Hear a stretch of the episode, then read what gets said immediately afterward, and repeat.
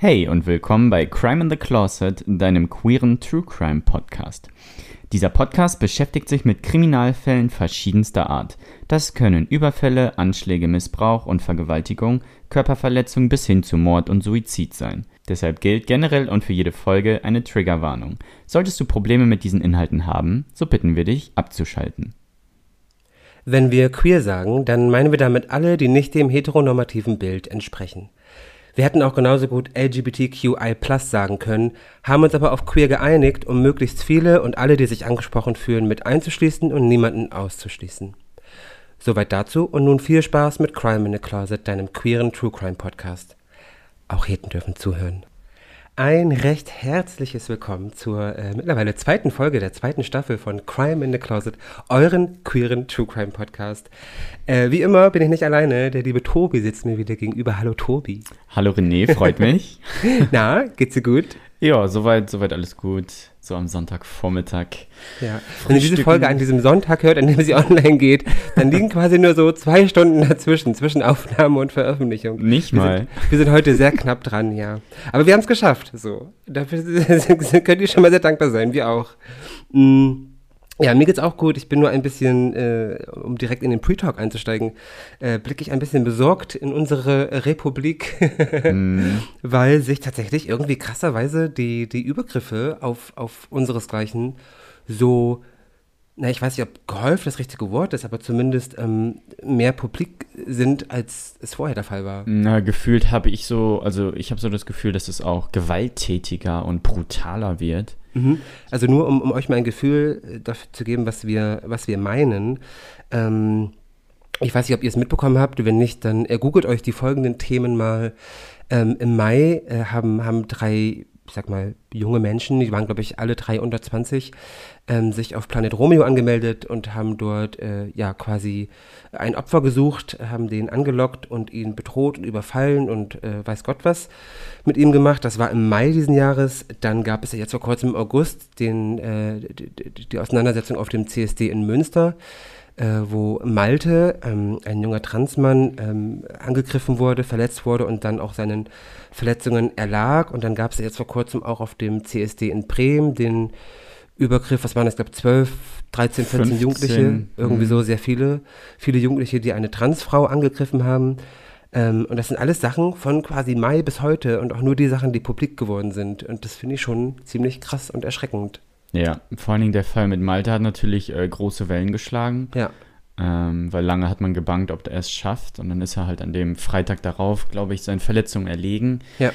Ja, das war auch, er hatte, glaube ich, äh, zwei Frauen, die ähm, angegriffen wurden, beziehungsweise verbal beleidigt wurden. Genau, da gab es irgendwie einen Mann auf dem CSD, der diese Frauen als äh, lesbische Huren und verpisst euch genau. bezeichnet hat. Und dieser Malte hat sich dazwischen gestellt. Ja, der hat Courage gezeigt, ähm, genau. wollte den beiden zur Hilfe eilen und hat dann halt, ähm, glaube ich, zwei Schläge ins Gesicht gekriegt, ist nach hinten geknallt, also nach hinten gefallen, auf den Boden geknallt.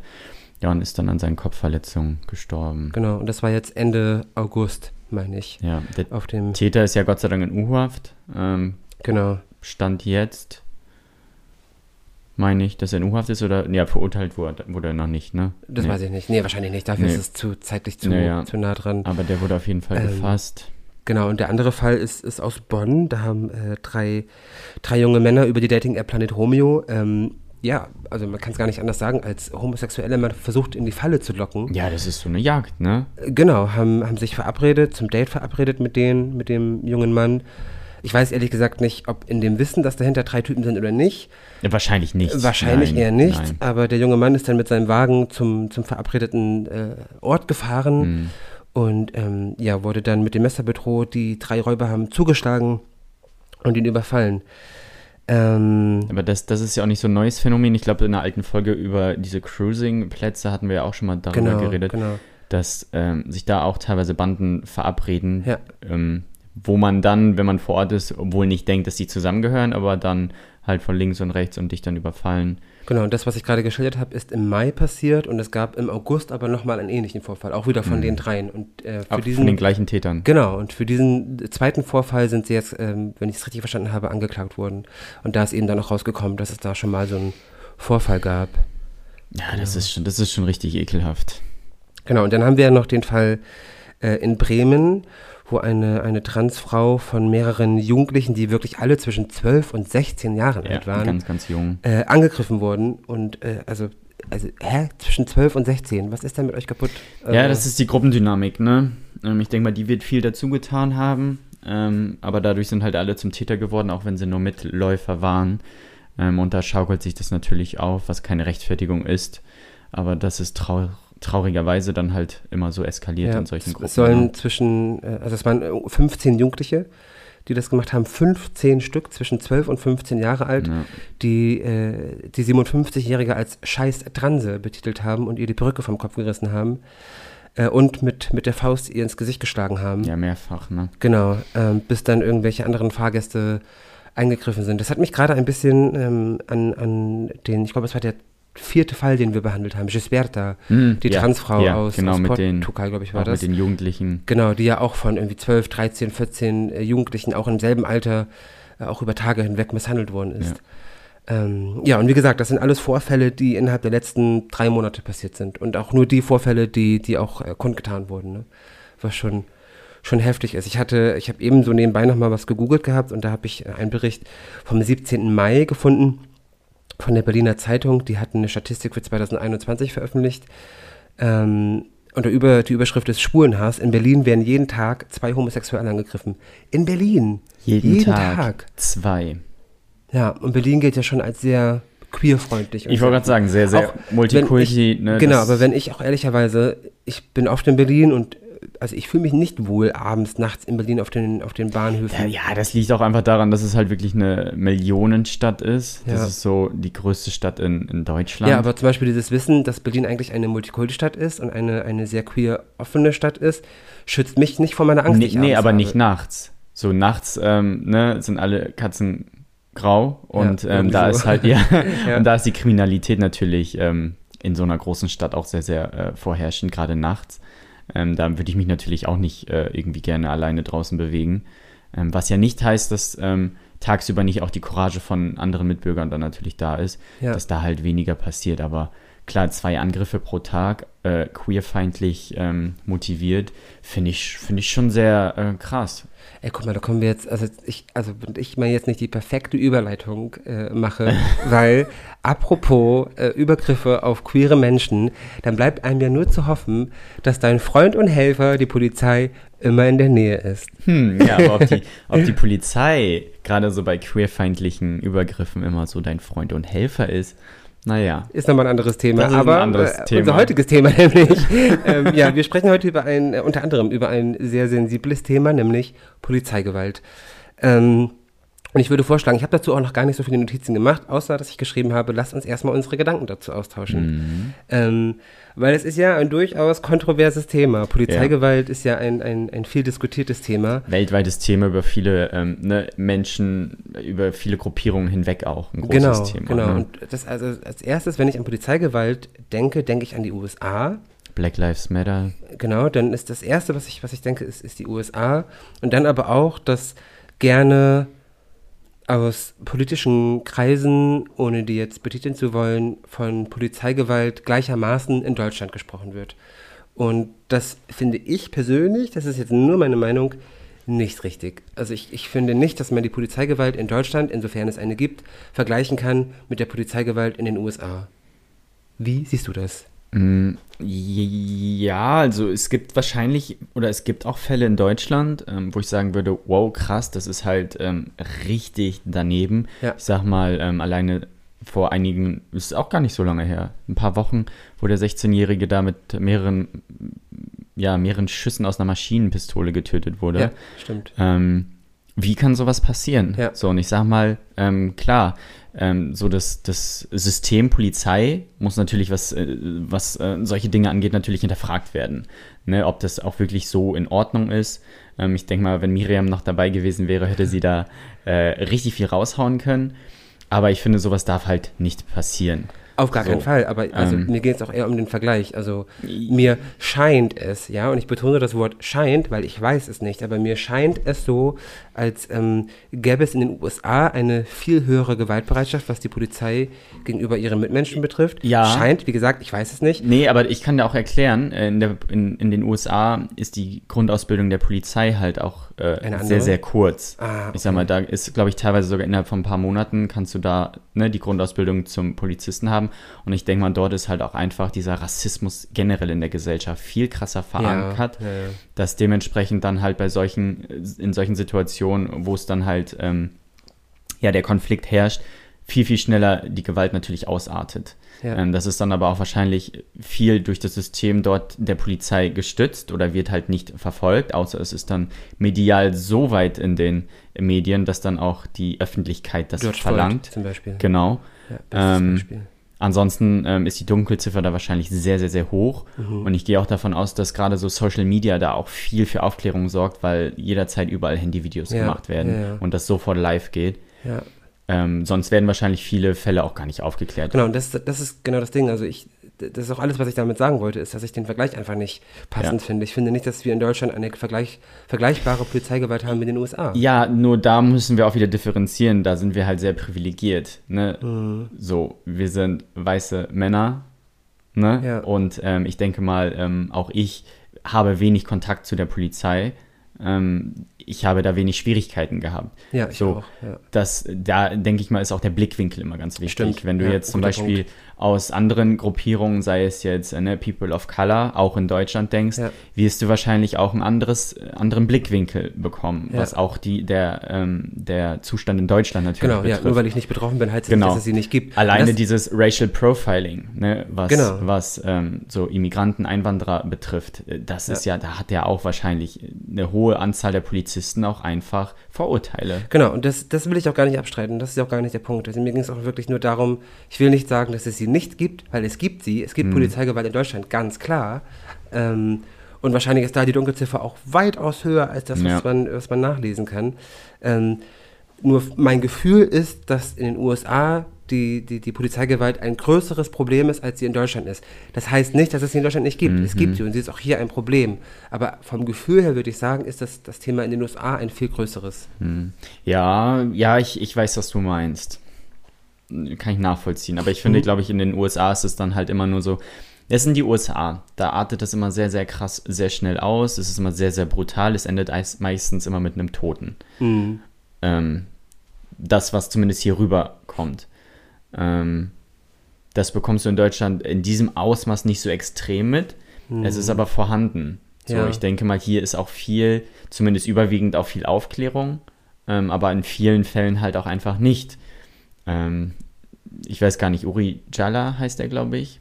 Ähm, auch ein dunkelhäutiger Mann Der in vor. seiner Zelle verbrannt Genau, wurde. der Mhm. in der Zelle verbrannt ist. Und Ja. ähm, man die weiß. Polizisten heute sagen, es war ein Unfall und Familie und Co. sagen, nee, ihr habt ihn angezündet. Genau. Und im Grunde alles dafür spricht, Ja. ne, dass, es, dass die ihn Und- angezündet haben. Ja, das war's. Das steht dann halt Aussage gegen Aussage und das ist auch natürlich, wenn man so mit normalem Menschenverstand drüber nachdenkt, klarer Fall von Polizeigewalt. Ja, auf jeden Fall. Ähm. Und davon, äh, und das hatte ich ja eben schon angedeutet, gibt es, gibt es tatsächlich auch viele in Deutschland. Es gibt Polizeigewalt in Deutschland und sie ist nicht immer gerechtfertigt. Sie ist eigentlich nie gerechtfertigt. Never. So.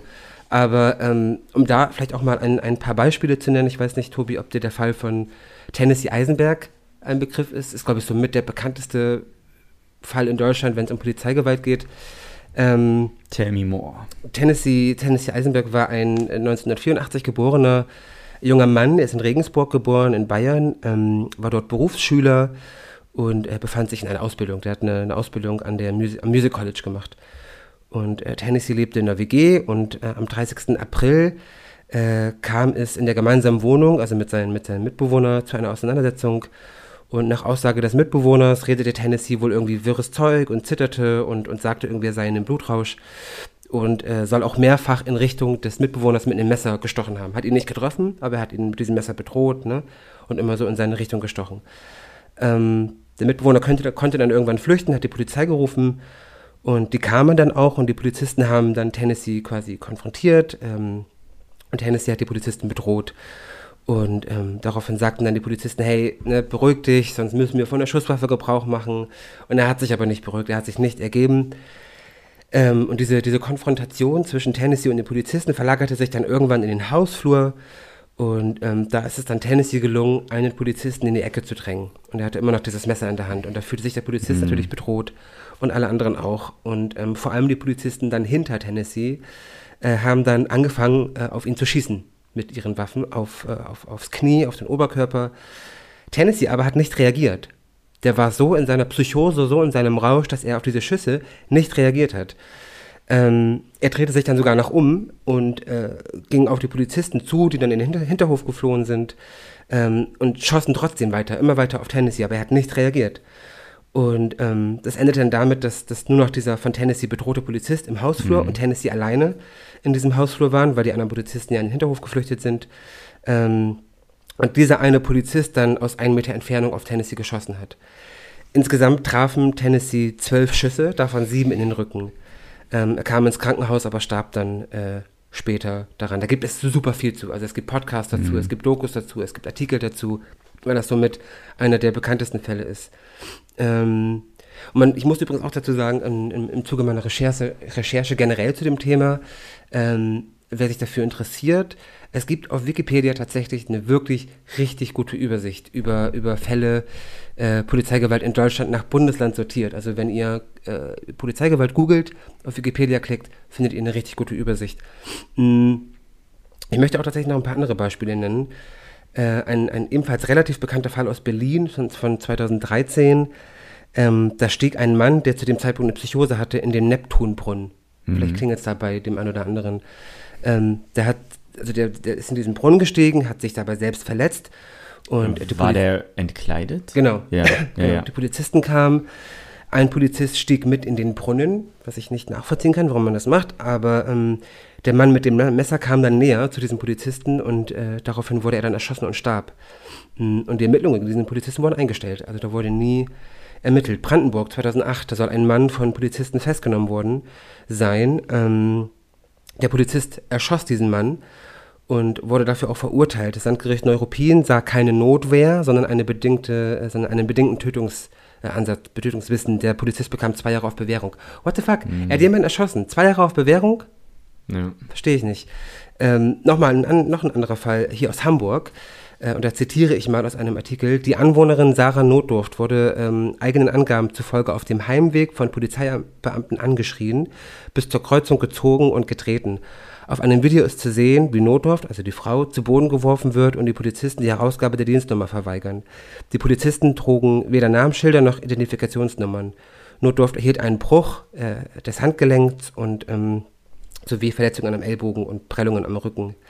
Ähm, und solche Fälle könnte man ewig weitermachen. Also es gibt ja. Polizeigewalt, ja. gibt es ganz klar in Deutschland. So, und das sind halt viele alltägliche Situationen, die man so als Otto-Normalverbraucher auch gar nicht mitbekommt, die auch nirgendwo in irgendwelchen Berichten groß aufgezogen werden. Die treten dann mal irgendwie als Randnotiz in der Lokalzeitung auf. Ja. So, und das war es dann aber auch. Ja. Ja, gutes Stichwort, äh, Lokalzeitung. ich habe nämlich einfach mal gegoogelt, Polizeigewalt Zeitung.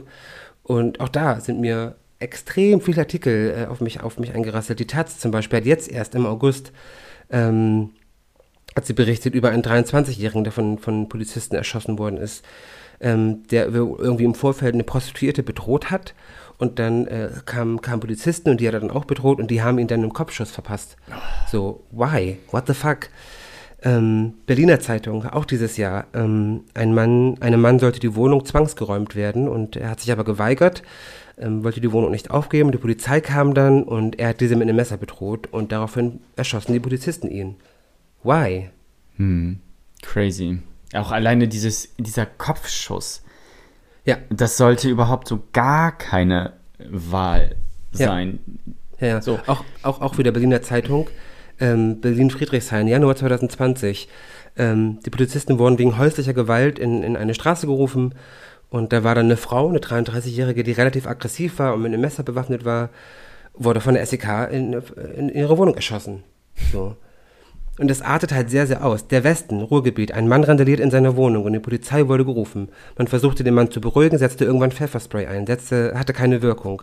Daraufhin wurde er fixiert, er verlor das Bewusstsein, kam ins Krankenhaus, verstarb in der Nacht. Ist auch eine Form von Polizeigewalt. Klar, auf jeden Fall. Nochmal Taz, äh, Dortmund. Die Polizei wurde gerufen, weil ein 16-Jähriger mit einem Messer in einem Kirchenhof rumlief. Elf, elf Beamte machten sich auf den Weg. Erst kam Reizgas zum Einsatz, dann ein Taser, schließlich gab ein Polizist sechs Schüsse aus einem Maschinengewehr ab. Fünf von sechs Schiffen, äh, Schüssen trafen ihr Ziel. Der 16-Jährige wird im Bauch, im Un- Unterarm, Schulter und Gesicht getroffen. Er wird schwer verletzt in ein Krankenhaus gebracht, wo er kurz darauf während einer Notoperation stirbt. Und das sind Sachen, die habe ich kurz beim Googlen gefunden. So, und das waren alles Fälle ab 2020. So. Das ist irre. Ich meine, es gibt so viele andere Möglichkeiten wie Gummigeschosse oder Ja, Schuss ins Bein. Ja. Notfalls, wenn sie wirklich, wenn die Person wirklich eine Gefahr für die Allgemeinheit darstellen, ne? wenn sie dann wirklich psychotisch sind und mit Genau, und Waff ist- bewaffnet sind. genau, das zum Aber einen, genau. Tötung ist genau, doch das keine. zum einen, diese Schüsse in, in Oberschenkel, Unterschenkel, Ja. Knie, whatever. Äh, wo man ja gesehen hat, bei Tennessee hat es nichts gebracht, weil der so Ja. in seinem Rausch war, dass der trotzdem weitergemacht Ja, aber hat. dann muss man sich zurückziehen. Richtig, genau, So. richtig, genau. Der nächste Schritt kann nicht sein, dann schieße ich ihn in den Kopf. Nee. So. Punkt. Ja. Nee, ich wollte, ich wollte dazu noch sagen, dass, ähm, so, also bezüglich Polizeigewalt und so, Mhm. ne, und, und äh, dass, dass dann ja auch gerne von genereller Polizeigewalt gesprochen wird. Und das ist ein Punkt, dem würde ich widersprechen. Also, weil wenn wir jetzt sagen, Polizei ist immer gewalttätig, stimmt es halt einfach nicht. Die Ja. Polizei ist nicht immer gewalttätig. Du hast, natürlich hast du Arschlöcher in, in, in den Ja, aber das, Reihen. das finde ich auch wiederum falsch, ähm, wenn du jetzt ähm, so dieser Spruch, ja, schwarze Schafe gibt es überall, darf es aber in der Polizei nicht geben. darf es eigentlich nirgendwo So, geben. ja. Aber bei der Polizei hat das natürlich verheerendere aus, aus, aus Dingsbums als in anderen Berufen. Eben, eben. Und da ist halt auch viel mit Machtmissbrauch, ähm, ne, hat da auch einen großen, hohen Stellenwert. Ähm, und da muss halt irgendwas passieren, dass das halt überhaupt nicht ähm, ne, in diesem Ausmaß passiert. Ich sage mal, es kann nicht sein, dass wenn man Polizeigewalt äh, Lokalzeitungen googelt, dass man da überschüttet wird, was die letzten zwei Jahre angeht. Ja, ja. Ich So, finde auch, das- dass das- das, ähm, der, der letzte Schritt vor einem Schuss oder als Ersatz, ne, das, also nicht schießen, sondern immer Rückzug. Dann lieber zurückziehen. Ja.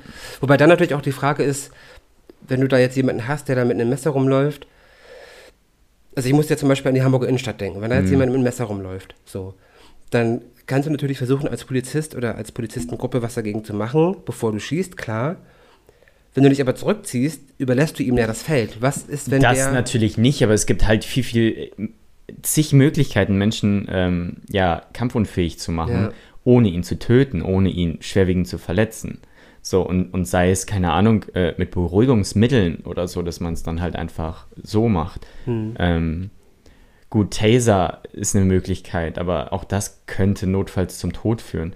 Aber die Tötung oder auch der nur der Ansatzweise in diese Richtung sollte halt einfach absolut keine Möglichkeit darstellen. Ja. So, und das ist halt die Aufgabe der Polizisten, da für aller, äh, für allermann Sicherheit zu sorgen, auch die der betroffenen Person, die da in Schach gehalten werden muss. Was würdest du schätzen, wie viele mutmaßlich rechtswidrige Übergriffe durch Polizeibeamte gibt es in Deutschland im Jahr? 1000, 1000? ja. Okay. Ich, äh, ich zitiere mal äh, aus einem Artikel vom RBB. Ähm, unrechtmäßige Polizeigewalt kommt in Deutschland deutlich häufiger vor als bisher bekannt. Das ergeben Forschungen an der Universität Bochum, über die das ARD-Politikmagazin Kontraste und der Spiegel gemeinsam berichteten. Demnach gibt es jährlich mindestens 12.000 12.000. mutmaßlich rechtswidrige Übergriffe durch Polizeibeamte und damit fünfmal mehr als angezeigt. Ja, ich dachte gerade auch so, ich sollte es vielleicht verzehnfachen. hm. Krass, ne? Aber fünfmal mehr als angezeigt heißt ja, angezeigt werden ca. 2000 im Jahr. Hm. Das heißt, wenn wir mal auf 300 Gut, dann lag ich ja nicht ganz falsch. Nee, genau, genau. ähm, das sind aber auch, wenn ich jetzt nicht falsch rechne, sechs, fünf bis sechs täglich. Hm. Beide so, äh, Moment, ja, Es doch, rechnet hier keiner nach. müsste so hinkommen, glaube ich. Was schon enorm viel ist. Ja.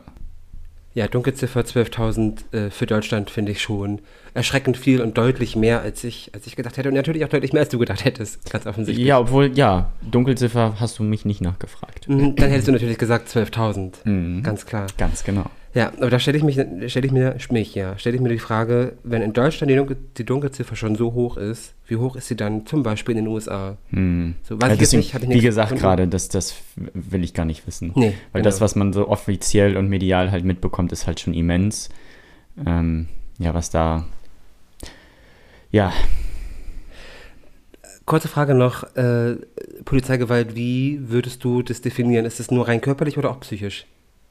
ganz klar psychisch. Ja, also für mich ist auch so. Polizeigewalt ähm, ähm, sind alle Maßnahmen, die über die nötigen Maßnahmen hinausgehen und auch mit Machtmissbrauch einfach zu tun haben. Ja, Das ist halt ähm, einfach Machtmissbrauch. So, um den Bogen jetzt aber mal von unserem sehr ausgiebigen Pre-Talk und ähm, der Definition, worum es in dieser Folge geht, wirft er ähm, mich einfach ab. den Bogen zu spannen, würde ich sagen, ähm, starte ich dann mit meinem ersten richtigen offiziellen Fall bezüglich dieses Themas. Äh, und zwar spielt dieser in Irland. Und ich glaube, Irland hatten wir bisher noch nicht Nee, bei uns, ich glaube ich. glaube auch nicht. Ähm, und dann können wir da mal die Situation in den 80ern beleuchten. Ich behandle heute den Fall von Charles Self. Charles Self wurde im Februar 1949 in England geboren.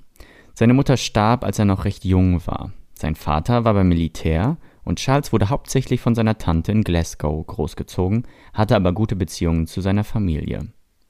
Charles hat bei der BBC gearbeitet, wechselte aber später zum Sender RTE. RTE ist der nationale Sender Irlands mit Hauptsitz in Dublin.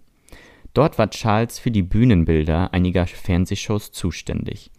Seine Designs wurden beim RTE bewundert.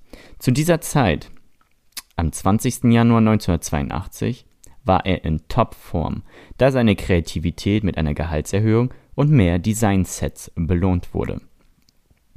Doch diese Nacht sollte er nicht überleben. Charles Self war ein schottischer schwuler Mann, der im Januar 1982 in seinem Haus in Monkstown, County Dublin, bei einem homophoben Angriff getötet wurde.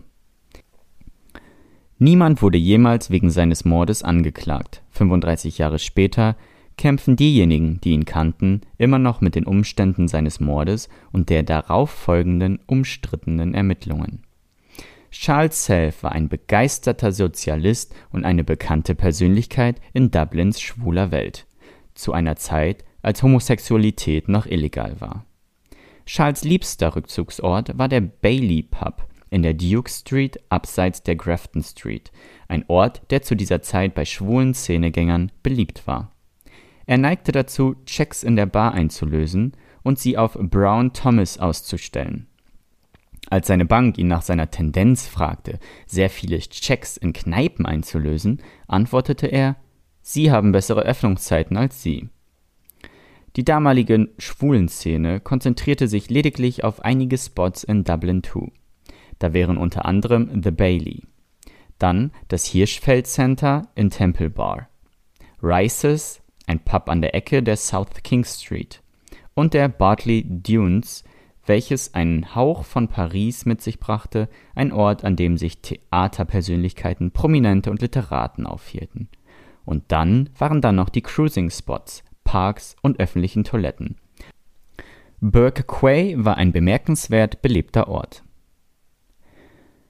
Der Januar 1982 lebt in den Rekordbüchern der irischen Meteorologie und der unter der Kategorie außergewöhnliche Wetterereignisse weiter. Dublin war besonders stark betroffen. Zwischen dem 8. und 13. Januar fielen auf dem Dubliner Flughafen 26 Zentimeter Schnee und es gab Verwehungen von anderthalb Metern. Die Temperatur fiel an acht aufeinanderfolgenden Tagen unter den Gefrierpunkt. Soldaten wurden eingesetzt, um die Grafton Street zu enteisen, und die kanadische Regierung spendete sogar sechs Schneemobile.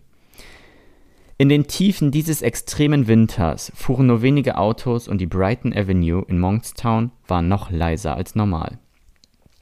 Das Ende der Allee bietet einen weiten Blick auf das Meer, aber kurz bevor man die Küstenstraße mit Blick auf die Bahnlinien erreicht, befindet sich das Anwesen von Charles in einer kleinen Gasse auf der rechten Seite. Charles lebte hier in einem Haus, das er mit dem RTE-Moderator Vincent Hanley teilte, einem Freund, der zum Zeitpunkt seines Todes weg war, während er sich in London als DJ ein neues Leben aufbaute. Am Nachmittag des 20. Januar war Charles Self mit seinem engen Freund Bill Maher im Bailey. Sie blieben bis 14.50 Uhr, als Self wieder zur Arbeit zum RTE ging und den Bus nahm, weil sein Auto kaputt war. Das letzte, was er zu Maha sagte, war ein Witz. Als ein älterer Mann an ihnen vorbeiging und den beiden Männern Hallo sagte, scherzte Charles zu Maha, hm, ich nehme an, du hattest auch was mit ihm. Später an diesem Tag war Charles wieder im Stadtzentrum. Er kehrte zum Bailey zurück und ging dann zu Bartley Duns. Von dort ging es zum Burke Quay. Von Burke Quay nahm er ein Taxi zurück nach Hause mit einem anderen Mann, den der Taxifahrer als hellhaarig bezeichnete. Charles kam vor 1 Uhr morgens nach Hause. Sein Lieblingsgetränk war Black Bush Whisky und in Anbetracht der guten Laune, die seine Freunde an diesem Tag vernahmen, hatte er wahrscheinlich ein paar getrunken. Fast jeden Abend, wenn er nach Hause kam, schaltete Charles das Radio ein, spielte Musik oder sah sich Musikvideos an und öffnete oft eine Flasche Wein. Manchmal schlief er auch auf dem Stuhl im Wohnzimmer ein. Aber am Morgen des 21. Januar, kurz vor 9 Uhr, wurde seine Leiche am Ende der Treppe gefunden. Der Tatort war ein absolutes Chaos mit Aufzeichnungen, die über den ganzen Ort verstreut waren. Es war ein brutaler Mord. Charles wurde mit 14 Messerstichen ermordet. Es gab eine Schnittwunde an der Kehle, ein Stück eines gerissenen Schals um seinen Hals, der Rest war an einen Stuhl gebunden. Einige der Stichwunden waren durchdringend. Die Waffe, ein 20 cm langes Küchenmesser mit weißem Griff, war mit solcher Wildheit geführt worden, dass sie ihm direkt durch den Körper gedrungen war. Der damalige Staatspathologe John Harbison führte die Obduktion von Charles durch und kam zu dem Schluss, dass er an Stichwunden im Nacken und Rücken gestorben war. Es ist schwer vorstellbar, dass irgendjemand im Haus bei dem Lärm, der mit einer solchen Gewalt einhergehen musste, geschlafen haben konnte. Ein Nachbar in einem separaten Grundstück sagte, er habe Schreie gehört. Bertie Tyra, ein Engländer, der auch als Designer beim RTE arbeitete, wohnte zu dieser Zeit im Zimmer von Vincent Henley, der abwesend war. Tyra, der am Morgen des 21. Januar die Leiche von Charles Sell fand, war Ende 60 und möglicherweise schwerhörig. Er sagte, er habe in der Nacht nichts Ungewöhnliches gehört, aber er wurde von einem Mann geweckt, der gegen 2.30 Uhr in sein Schlafzimmer kam und so etwas wie Entschuldigung, falsches Zimmer sagte. Tyra fertigte eine Skizze dieses Mannes an, eine Zeichnung, die in dem Fall zu einem Streitpunkt werden sollte, zusammen mit dem Foto eines möglichen Verdächtigen. Hubert Reynolds und Michael Sullivan leiteten ein Team von 30 Detektiven, die den Mord untersuchten.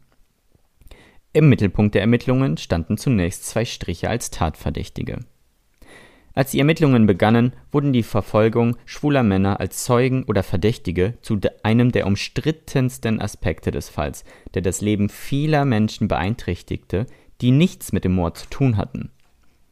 Am Samstag, dem 20. März 1982, wurde dem Irish Council for Civil Liberties Belästigung von Mitgliedern der Schwulengemeinschaft gemeldet. Die Irish Times berichtete, Homosexuelle beschweren sich darüber, dass Polizisten verlangt haben, Fingerabdrücke abzunehmen, fotografiert zu werden und Einverständniserklärungen abzugeben. Die meisten waren aber nicht offen schwul Sie behaupten, dass Detektive wiederholt zu Hause und am Arbeitsplatz angerufen haben, was sie in Verlegenheit gebracht hat. Einige behaupteten auch, dass familiäre Probleme verursacht wurden, als sie wegen der Polizei gezwungen wurden, ihren Eltern Details ihres Sexuallebens zu offenbaren. Kader Asmal von der ICCL sagte damals, etwas ziemlich Seltsames zeichnet sich ab. Mir scheint, dass in bestimmten Fällen der Wunsch besteht, ein Profil über Schwule in Dublin zu erstellen. Eamon Somers, der damalige Präsident der National Gay Federation, sagte, die Menschen seien besorgt, dass die von der Polizei gesammelten Informationen an Beamte weitergegeben werden können, die Bewerbungen prüfen. Am 23. März schrieb Peter Murtagh einen Artikel in der Irish Times mit der Überschrift Schwule behaupten, von Polizei bedroht und verspottet zu werden. Der Artikel enthielt einen Fall, in dem ein Mann von Detectives im Phoenix Park zur Befragung angesprochen wurde. Ein anderer junger Mann sprach davon, dass die Polizei viermal zu ihm nach Hause kam, zusammen mit mehreren Telefonanrufen und wurde unter Druck gesetzt, sich seiner Familie gegenüber zu offenbaren.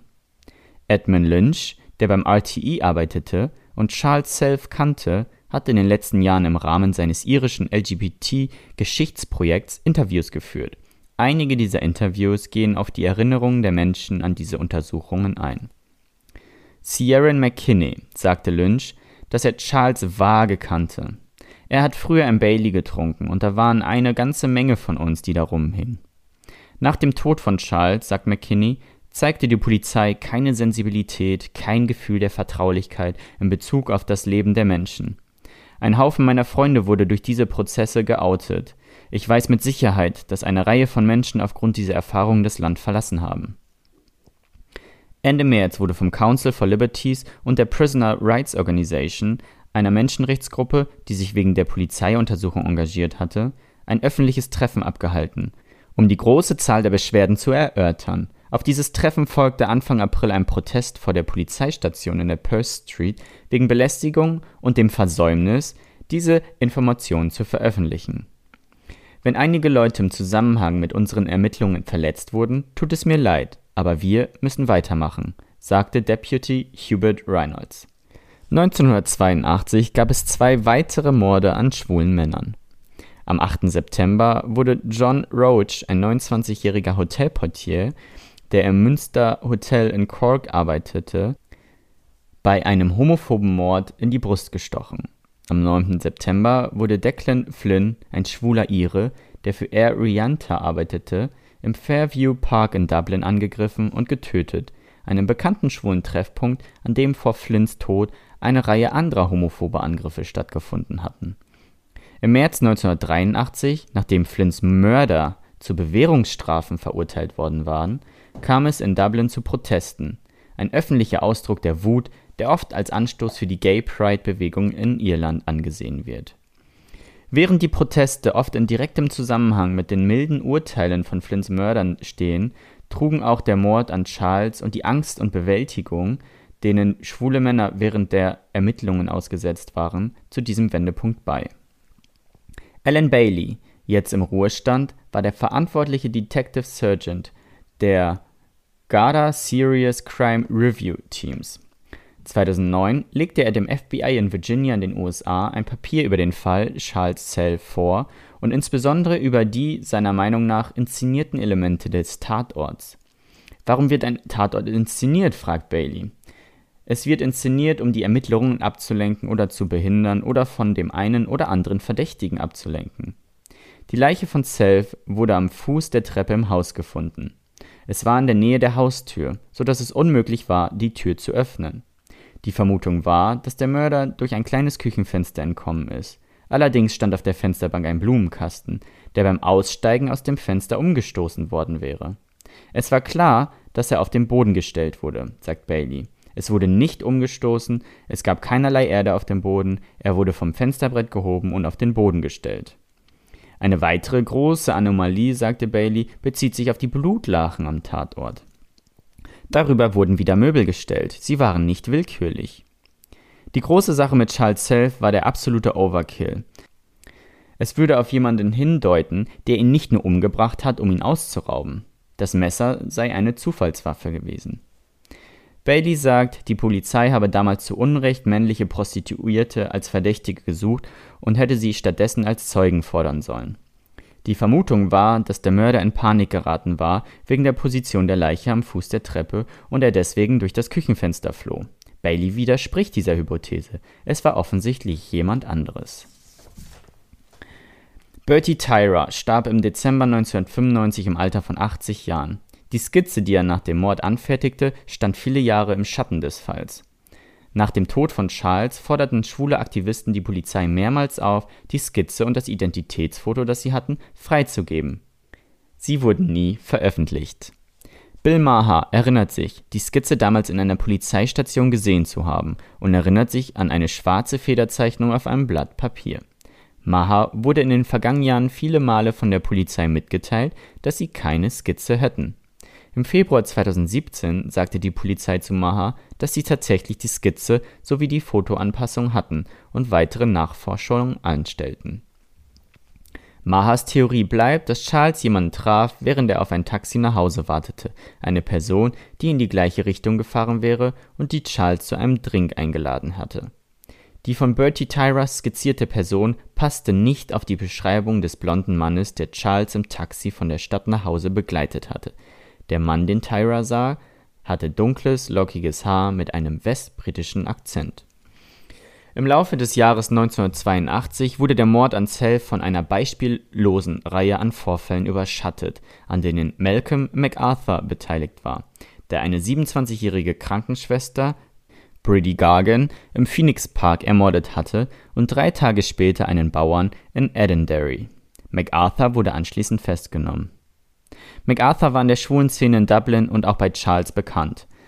Einige seiner Freunde sind schockiert von der Ähnlichkeit zu den Phantombildern im Fall Charles Self. Im Oktober sprach MacArthur mit einer Boulevardzeitung. Er gab zwar zu, dass er ein regelmäßiger Trinker am Bartley's Duns war, behauptete aber, er habe etwa zu der Zeit, als Charles getötet wurde, aufgehört, dort Kontakte zu knüpfen. Bill Maher sagt, der Mörder von Charles Self sei im Gefängnis. Ein Reporter sagte mir, er sei hinter Gittern. Der Reporter behauptete, eine Polizeiquelle zu zitieren. Aber es gibt viele Theorien und in dieser Nacht wurden auch andere Männer gesehen. In Bartley's Dun sprach Charles mit einem Mann Mitte Ende 20, der einen Seesack trug. Am Burke Way traf er zwei Männer Ende 20, einer davon mit dunklen Haaren und einer Lederjacke. Dann war da noch ein Mann Ende 20 in der Brighton Lane in Monkstown gegenüber der Gasse, in der Charles Haus steht. Dieser Mann hatte kurze braune Haare und trug eine beigefarbene Tweedjacke und eine dunkle Hose. Ein Nachbar sagte, er hätte gesehen, wie ein ziemlich großer Mann in dunkler Kleidung bei den Stallungen über eine Mauer gesprungen sei. 2011 gab es neue Spuren in diesem Mordfall, aber bisher wurden keine Anklagen wegen der Ermordung von Charles Self erhoben. Ja, äh, ist vor allem auch eine, eine Polizeigewalt, über die wir noch gar nicht gesprochen haben im Vorfeld, ne? Nämlich die, wenn die Polizei nicht bemüht ist, irgendwas zu machen oder, oder, oder sich da quasi selbst Steine in den Weg legt oder sogar Ermittlungen behindert oder keine Ahnung aufgrund dessen, dass es dabei ja nur um schwulen Mann geht oder um eine Lesbe geht oder um Transmenschen ja. geht oder keine Ahnung, ist das ja genau auch eine, eine, eine Form von Polizeigewalt, ähm, wie alles andere auch. Ja, also man kann zwar sagen, so, ich sag mal so, so ein Detektiventeam oder so ein Polizeiteam von 30 Leuten, die sich mit diesem Fall beschäftigt haben, aber da gab es ja auch ganz große Kritik, dass da nicht wirklich Ermittlungen ähm, ja, vonstatten gingen, sondern dass das Ganze nur so als Vorwand genommen wurde, um ja, die queere Community da zu malträtieren und Profiling so ein bisschen ähm, zu betreiben, um einfach zu wissen, so hey, wer, wer treibt sich da so rum, wen können wir jetzt hier outen? Dann gab es ja auch die Anschuldigung, dass diese ganzen Daten dann da auch an, an Unternehmen gereicht werden, um dann bei Bewerbungen vielleicht zu gucken, ne, dass da irgendwelche Listen ne, angefertigt werden, so, hey, wer ist hier homosexuell? Ähm, das ist halt schon echt krass. Und bis heute ist ja auch wirklich, äh, stand jetzt in diesem Fall nicht ein Urteilsspruch ähm, gefallen. Mhm. Ähm, ist in meinem Fall auch so.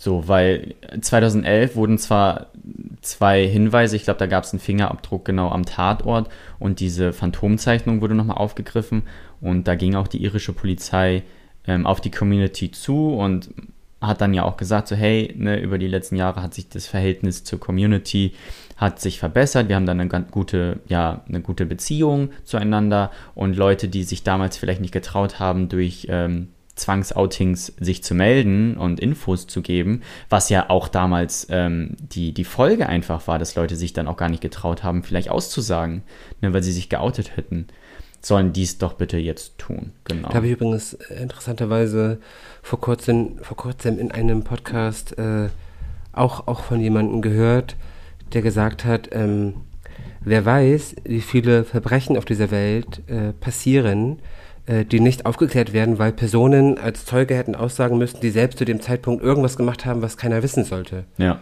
Ne, das kommt ja, mhm. kommt ja auch gar nicht mal selten vor krass fand ich halt auch, ähm, dass die, ähm, dass dieser eine Mörder oder die Mörder ähm, da auch nur eine Bewährungsstrafe für den Mord an einer schwulen Person bekommen haben. Hm. Das war auch, wo ich denke so, wow, was ist das für ein System, was einen Mörder auf Bewährung rauslässt, nur weil das Opfer schwul war. Ja, oder ist doch wie mit dem Polizisten, über den ich vorhin gesprochen habe, der da jemanden erschossen hat und dann irgendwie zwei Jahre Ja. auf Bewährung bekommen Ja, ja, hat. So, what the fuck, wäre wär, wär das kein Polizist gewesen, dann wären das ein paar Jahre eben, Gefängnis. Und wenn es dann noch äh, irgendwie ein Asylbewerber gewesen wäre, der hätte erst mal zehn Jahre ins Gefängnis wandern müssen. Naja, mit Abschiebung und äh. Sicherheitsverwahrung. Ja. Ready für meinen Fall? Ja. Ja? Ja. Ja. Du auch? Ich bin ready für meinen Fall, ja. Okay, dann leg mal los. In meinem heutigen Fall befinden wir uns in den USA, genauer in Memphis, im Staat Tennessee. Und wenn ich an Memphis denke, dann denke ich ehrlicherweise zuerst an Elvis. An Elvis und Graceland, dem Anwesen, in dem der Musiker im August 77 an einem plötzlichen Herztod auch starb. Außerdem verbinde ich mit Memphis Martin Luther King. Martin Luther King war ein Pastor und vor allem ein Bürgerrechtler, ein Aktivist. I have a dream, ein Satz, den wohl viele kennen. King ist 1929 in Atlanta geboren und als Kind afroamerikanischer Eltern war er Ausgrenzung und Rassismus von Kindesbeinen an gewohnt. Damals, zu Lebzeiten Martin Luther Kings, gehörte die Segregation, die Rassentrennung, noch zum Alltag in den USA. Also die Leben der Schwarzen und Weißen waren strikt getrennt. Das bekannteste Beispiel ist vielleicht die Sitzverteilung in den Bussen damals. POCs sitzen hinten und weiße Menschen vorne. Aber nicht nur das. Zum Beispiel auch das Benutzen der Toiletten war strikt unterteilt oder das Trinken aus Wasserspendern. Einen für die Weißen, einen für die Schwarzen. Kings Mutter war Lehrerin und für sie war es unmöglich, in Schulen für Weiße zu unterrichten. Gegen all diese Ungerechtigkeiten, gegen den Rassismus und gegen die gewalttätige Will Willkür, der sich die schwarze Bevölkerung tagtäglich aussetzen musste, kämpfte Martin Luther King. Am 4. April 1968 befand sich King in Memphis, um an Demonstrationen teilzunehmen und eine Rede zu halten. Um 18.01 Uhr wurde er auf dem Balkon des Lorraine Motels erschossen. Ein Attentat mit weitreichenden Folgen. Und damit sind wir auch irgendwie schon bei meinem Fall oder zumindest grob bei meinem Thema. Martin Luther King hat viel erreicht. Beendet ist der Rassismus, die Unterdrückung und vor allem die wa- gewalttätige Willkür von Seiten des Staates gegenüber POCs in den USA bei weitem nicht. Schon gar nicht, wenn du eine Transfrau bist. Wir befinden uns im Jahr 2008, im Februar. Um genau zu sein, der 12. Februar 2008.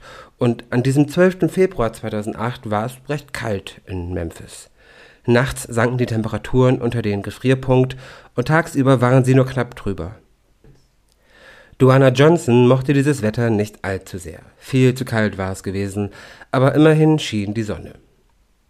Als Duana an diesem Morgen erwachte, wird sie wahrscheinlich gedacht haben, dies wird ein ganz normaler Tag, so wie der gestrige und wie wohl auch der morgige.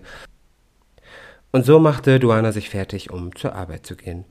Nicht ohne noch im Radio zu hören, dass Obama gerade nach drei Vorwahlsiegen in Virginia, Maryland und in der Hauptstadt Washington im Rennen um die US-Präsidentschaftskandidatur der Demokraten erstmals die Führung vor seiner Rivalin Hillary Clinton übernommen hat. Ein guter Tag. Duana machte sich auf den Weg zur Arbeit und dort angekommen, stellte sie sich an den Straßenrand und wartete auf die ersten Kunden des Tages, denn Duana war Sexarbeiterin. Wie viele andere Transfrauen auch, war auch sie mehr oder weniger gezwungen, diesen Job nachzugehen, weil auch Duana, wie viele andere Transfrauen auch, auf dem regulären Arbeitsmarkt praktisch keine Chance hatten. Duana erging es so, wie es vielen Frauen vor ihr erging. Mit viel Glück wird sie zum Vorstellungsgespräch eingeladen und sobald sie den Raum betritt, wird gestarrt und gemustert. Und sie weiß sofort warum und vor allem weiß sie sofort, das wird nix. Nein, danke. Das ermüdet nach dem hundertsten Mal und ich muss jetzt Geld verdienen. Und so wartet Duana. Als plötzlich ein Polizeiauto in die Straße einfährt. Langsam, musternd. Scheiße, dachte Duana sich. Sie konnte ja durchaus ahnen, was jetzt passiert. Aber was genau passieren sollte, ahnte vielleicht auch sie nicht. Langsam kam der Wagen näher. Duana sah, dass zwei Polizisten in dem Auto saßen. Sie anschauten und langsam näher und schließlich vor ihr zum Stehen kamen. Die Polizisten stiegen aus. Was machst du hier? Ausweis, Papiere. Das Genaue Prozedere ist mir an dieser Stelle nicht bekannt, aber vermutlich werden die Polizisten Duana gefragt haben, was sie hier wohl mache, genau wissend, was sie da wohl macht. Sie werden wahrscheinlich nach Dokumenten gefragt haben, die Duana ausweisen könnten. Vielleicht gab sie sie ihnen, vielleicht auch nicht, das weiß ich nicht. Ich weiß aber, dass sie Duana verhafteten und sie mit aufs Revier nahmen. Da saß sie nun in der Lobby des Shelby County Jails. Ey, sie, er, sag was. Los, Schwuchtel, sag was. Er oder sie, komm hierher. Duana reagierte nicht, denn, so sagt sie später selbst, He couldn't be talking to me because that's not my name. Wenige Momente später schlug der erste Polizist zu. Ein Moment später schlug auch der zweite Polizist zu. Sie rissen Duana zu Boden, hielten sie fest, schlugen auf sie ein. Nochmal. Nochmal. Nochmal. Nicht ohne, dass Duana sich wehrte. Das tat sie, aber gegen zwei Polizisten und auch noch im Polizeirevier. Da zog sie den kürzeren. Nachdem die Polizisten fertig waren, rief irgendwer einen Krankenwagen. Die Polizisten waren sehr leicht verletzt, weil Duana sich wehrte. Sie hingegen hatte schwere Kopfverletzungen. Ratet mal, um wen sich die eintreffenden Rettungskräfte zuerst gekümmert haben. Dieser Vorfall wurde auf Video aufgezeichnet und veröffentlicht. Ich weiß nicht, wer ihn veröffentlicht hat und ich weiß auch nicht genau warum, aber das Video verbreitete sich damals in der gesamten Medienlandschaft und auch Duana gab Interviews und äußerte sich dazu. Sie erzählte, was die Polizisten zu ihr sagten, dass sie nicht reagierte und warum sie nicht reagierte. Sie erzählte, dass die Polizisten trans und homophob seien und sie verprügelten, und sie erzählte auch, dass sie sich wehren wird. Und das tat sie. Wenige Zeit später verklagte Duana den Staat auf Schadensersatz. Die ersten, die auf die Anschuldigungen und den klaren Videobeweisen reagierten, war die Polizei von Memphis, die die beiden Täter sofort feuerte. Außerdem sorgte die Polizei von Memphis dafür, dass ein Sensibilisierungsprogramm Teil der Polizeiausbildung wird. Ob die beiden Polizisten jemals rechtliche Konsequenzen erfahren haben und vor Gericht kamen, dazu konnte ich leider nichts finden. Hier hört die Geschichte allerdings nicht auf. Duana wurde zum Gesicht des Kampfes gegen die Ungerechtigkeit und Ausgrenzung gegen LGBTQ-Personen. Sie sprach sich öffentlich gegen Rassismus, Homo- und Transphobie aus und nahm ihren Fall immer wieder als Beispiel. Bis November 2008, neun Monate nach dem Vorfall mit den Polizisten und mitten in der Anklage gegen den Staat, fand man Duana mit einem Kopfschuss hingerichtet auf dem Boden der Hollywood and Staten Avenue. Bis heute ist kein Täter gefasst. Duana wurde nur 43 Jahre alt. Die Polizei wurde damals gerufen, weil man Schüsse hörte, und als die dann eintrafen, fand man Duana. Darauf wurde kurzzeitig ermittelt und es kam raus, dass wohl drei Personen am Tatort gesichtet wurden. Aber die Polizisten haben natürlich nichts und niemanden gesehen, als sie da eintrafen. Ich weiß natürlich nicht, ob da in den letzten Jahren noch irgendwie ermittelt wurde oder ob da vielleicht aktuell was getan wird, aber man findet wirklich nichts mehr, nichts, was älter ist als 2008. Ja, crazy. Also so ein typischer Fall, wie man ihn sich vorstellt, ne? dass da einfach willkürlich ähm, Personen angehalten werden, die einem oder die dem Polizisten in dem Fall irgendwie nicht gepasst haben oder ja, ja es wird auch gerne mal so ja, als Schandfleck und so weiter, ne? wenn du dann da eh so gestraft bist mit ähm, deinem sozialen Stand, deiner Sexualität, deiner Herkunft. Ähm, aber dass sie dann am Ende noch getötet wird oder ermordet wird, ähm, krass. Ähm, Meinst du, die Polizei steckt dahinter? Mm. Oder dass sie da was vertuschen will? Oder? Also vertuschen wollen auf jeden Fall, das glaube ich schon. Ob die Polizei jetzt Duana direkt erschossen hat, weiß ich nicht. Hm. Aber ich könnte mir vorstellen, dass der Hintergrund auf jeden Fall ein Transphober ist. Ja. Das, das, weil, also in, es gibt nicht viele Artikel dazu. Es gibt wirklich nicht viel. Ähm, ich habe einen Artikel von der New York Times gefunden, der aber tatsächlich, obwohl es New York Times ist, auch nicht wirklich lang ist ähm, in dem dieser, dieser, dieser Kopfschuss als Hinrichtung ähm, beschrieben wird. Ja, also das ist schien halt, wie eine Hinrichtung. Ihr ja, wurde in den Kopf halt, geschossen. So, und das spricht ja schon eher dafür, dass das bewusst mit einer Intention passiert ist. Zum Töten, ja. So, und ähm, das zum einen finde ich suspicious und aber auch, dass das quasi gerade mitten im Prozess gegen den Staat aufgrund von Polizeigewalt passiert ist, wenige Monate nach diesem ersten Vorfall. Mhm. Ähm, Man kannte Duana in Memphis aufgrund dieser, dieses Vorfalls. Sie war eine Person, die man aus dem Fernsehen kannte, weil sie Mhm. darüber öffentlich gesprochen hat. Also ich kann mir schon vorstellen, dass dieses Erschießen aufgrund der, der, des Gesamtpakets passiert Mhm. ist. So eine Art als Rache, Genau, transfeindlicher also, weil, sie, weil sie eine, eine Transfrau gewesen ist, Mhm. weil sie sich, ne, weil sie den Staat verklagt hat, weil sie dagegen gewettert hat. Aufgrund dessen, ich kann mir das sehr gut vorstellen. Ob die Polizisten selbst geschossen haben, weiß ich nicht. Möglich ist es, halte ich auch nicht für ausgeschlossen. Mhm. Oder ob einfach irgendwer geschossen hat und die Polizisten sind einfach nicht bemüht, da irgendwas zu machen. So. Ermittlungen gab es null, oder? Nicht wirklich. Also ich habe ich hab mich wirklich dumm und dämlich gegoogelt und, und versucht, irgendwas herauszufinden, was die letzten Jahre betrifft, ob da irgendwas passiert ist, aber man findet nichts. Also die letzten Artikel sind wirklich von 2008, Hm. also aus dem Jahr, in dem das passiert ist. Ähm, und bis heute ist da nichts passiert. Also es gibt bis heute keine Verdächtigen, keine, keine Festgenommenen, nichts, gar nichts. Ja, das finde ich halt immer so lähmend, ähm, wenn du dann da wirklich, ja, keine Antworten kriegst, ne? Ja, vor allem ist das doch, ist das doch, also was macht das mit, mit, mit Betroffenen? Also Ja. was würde das, was, was macht das mit anderen POC-Transfrauen in den USA? Und die haben ja sowieso schon, du hast ja, also egal ob das POC ist oder nicht, aber als Transfrau bist du ja sowieso schon Gebrandmarkt. ähm, gebrandmarkt Ja, und du hast ist ja, generell schon Angst, zur Polizei zu gehen, Eben, weil du eben. genau weißt, oder es sehr wahrscheinlich ist, dass dir nicht geholfen wird. So. Ja. Und wenn du dann aber weißt, wenn mir etwas passiert, da ist auch keiner bemüht, irgendwas zu tun, damit das aufgedeckt wird. Ja, du hast halt, du fühlst dich halt hilflos. Das ist halt wie, ja, Freiwild in Ja, dem und Sinne. bist ne? damit doppelt und dreifach gestraft. Nicht Ja. nur, dass du ständig Angst hast, dass irgendwas passiert, sondern auch, wenn was passiert, bist du trotzdem am Arsch. Genau, und dass dann da auch keine. Strafverfolgung oder Gerechtigkeit herrscht. Ja. Ja, ich glaube fast, damit hätten wir es für heute, oder? Ja, ja, das muss ich alles erstmal ein bisschen sacken lassen. Ja. Wir müssen fertig sein, weil die Folge hätte vor einer Stunde online gehen müssen. Hätte sie gar nicht. Muss sie nicht. Ja, dann hoffen wir, dass ihr ein bisschen was mitnehmen konntet aus der Folge. Ich bin mir sehr, sehr sicher, dadurch, dass das, das Thema Polizeigewalt so ein großes, riesiges Feld ist, auch so ein riesiges, kontroverses Feld, dass wir da Ja, Irgendwann- sicherlich Mhm. nochmal drüber sprechen.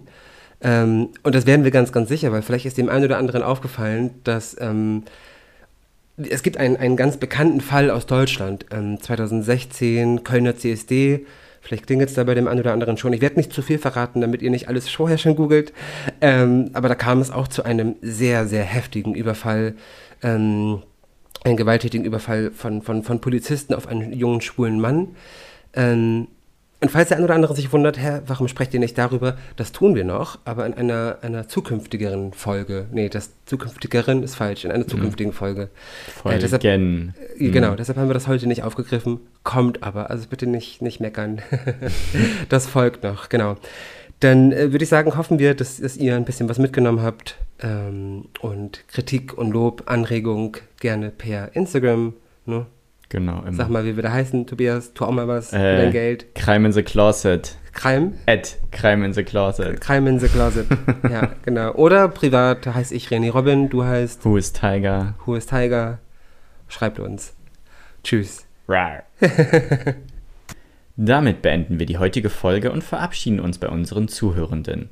Hört euch auch gerne unsere anderen spannenden und schockierenden Fälle an. Wir sind offen für euer Feedback, gerne direkt über Instagram. Wir freuen uns auch über eine Bewertung, zum Beispiel bei Apple Podcasts oder Spotify. Sollte sich jemand durch die Folge getriggert fühlen oder generell Schwierigkeiten mit den Themen Diskriminierung, Mobbing, Übergriffen oder Suizid haben, verlinken wir euch passende Anlaufstellen in den Show Notes.